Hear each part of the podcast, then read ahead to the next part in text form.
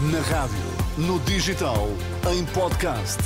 Música para sentir, informação para decidir.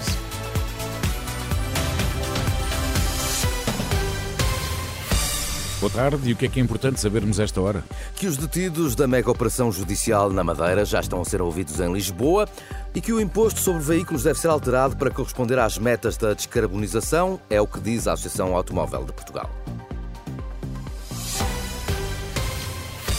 Já estarão a ser interrogados no Campos da Justiça em Lisboa os três detidos da mega operação judicial da Madeira, incluindo Pedro Calado, o presidente da Câmara do Funchal.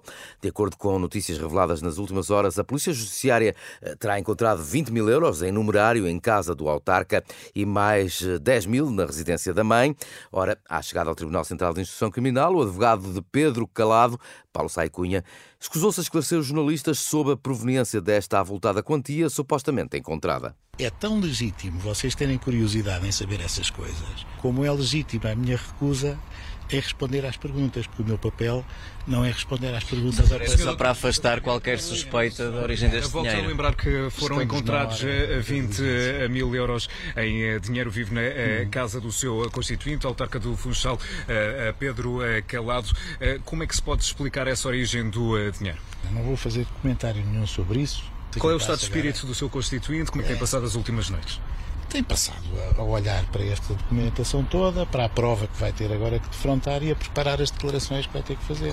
Paulo Sai Cunha, advogado de Pedro Calado, o presidente da Câmara do Funchal.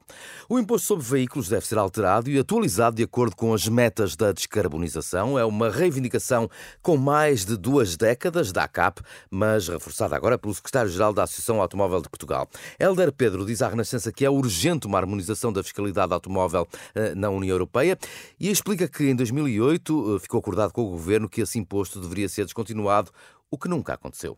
E o que ficou preconizado é que o imposto sobre a matrícula, o tal ISB que hoje se fala, deveria ser descontinuado faseadamente para um valor simbólico no registro, como acontece na Alemanha, ou em Espanha, ou noutros países da União Europeia.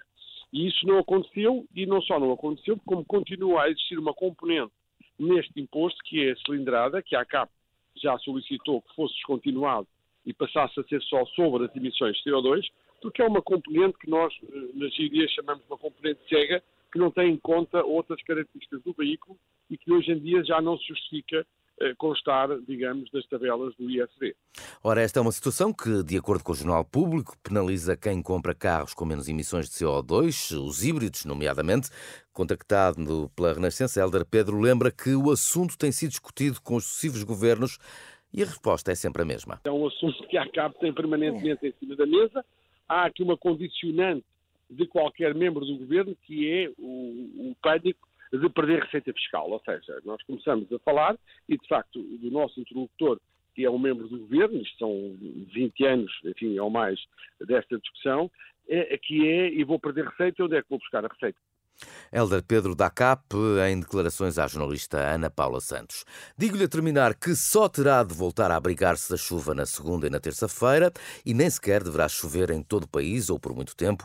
Esta semi-primavera, com temperaturas próximas dos 20 graus, irá regressar já na quarta, como avança a renascença a meteorologista Patrícia Gomes. Até ao final da semana, tudo indica que voltaremos a ter influência de uma crista anticiclónica, uh, que volte o céu em geral pouco nublado e que uh, possa e que ocorra uma pequena subida dos valores da temperatura máxima na quarta-feira e já sem precipitação. Chuva, portanto, só mesmo na segunda e na terça. Quarta-feira o céu volta a estar pouco nublado ou limpo e as temperaturas vão subir. Boa tarde.